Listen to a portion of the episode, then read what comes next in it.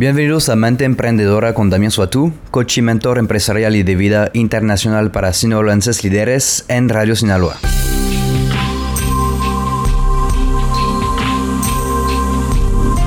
Hoy vamos a platicar de cómo y por qué elevar tus estándares.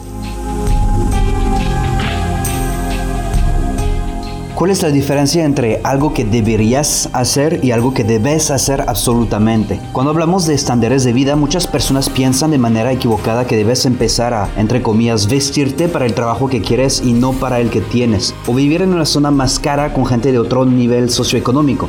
No, hoy vamos a hablar de tus estándares personales y cómo impactan realmente eh, tus, básicamente, chances de lograr algo en el mundo del emprendimiento. Te has dicho a ti mismo frases como debería comer mejor o debería empezar a hacer ejercicio o debería empezar a ir a dormir más temprano en las noches en lugar de ver cinco capítulos de Black Mirror en Netflix. La gente ha creado un estilo de vida y de pensar, sus estándares de vida desde muy temprano. Eso es parte de ti. Usualmente has sido influenciado por tus papás, amigos eh, de la infancia, maestros. Entonces toma un minuto y piensa en tu manera de pensar acerca de asuntos muy generales como las políticas, la gestión del dinero, la manera de educar tus hijos, te darás cuenta que tiene muchas similitudes eh, con comportamientos de familiares o amigos cercanos. Y eso es normal para todos. El problema aquí es que se aplica también a lo que piensas que puedes lograr en tu vida. Y muchos amigos con quien he crecido en los años 90, que eran de familias de clase media o media baja, hoy están bloqueados en este nivel y se sienten infelices. Tenían todos estos sueños y potencial creciendo, pero un día decidieron que no iba a ser posible lanzar un negocio propio o ir a los Estados Unidos para estudiar un MBA a pesar de tener una beca, o de ir a esta competencia de apps en París para presentar un,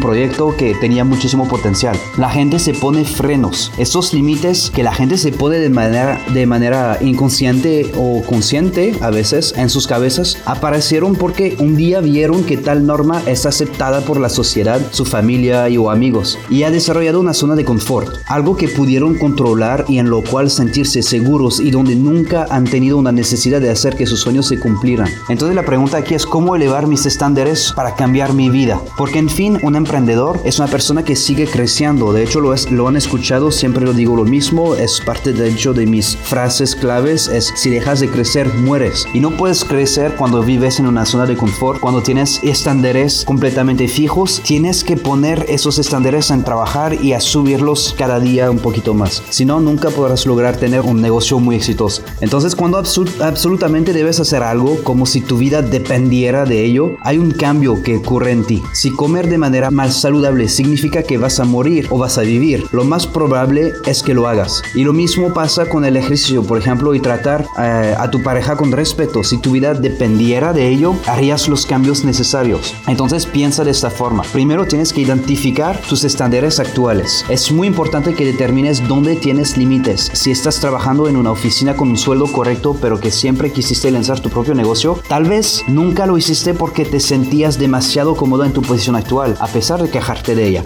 Piensa en la manera que pudieras cambiar esto para lanzar tu negocio.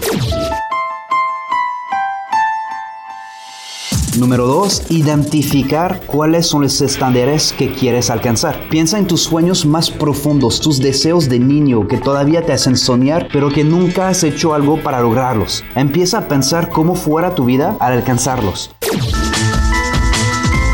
3. Crea un mapa. Diseñar un mapa, eso lo tengo en mi página web. Pueden ver un ejemplo de cómo se diseña. Es algo que te permite saber dónde estás ahorita, a dónde quieres llegar y cuáles son los pasos que tienes que tomar, en cuánto tiempo y de cuál manera para poder eh, básicamente alcanzar ese objetivo que te estás dando sin ahogarte con la visión tan grande del objetivo final. Entonces diseña tu mapa. Hazlo de tal manera que tu fuerza al lograrlo sin excusas. Eh, ponte en el estado de mente si no lo logro estoy muerto. Es la única forma que vas a poder avanzar, salir de tu zona de confort y darte estos pasos, este empujo, esta motivación para poder hacerlo. Si conviertes tu sueño en una necesidad de vida o de muerte, ya no tendrás opción que lograr cumplirlo.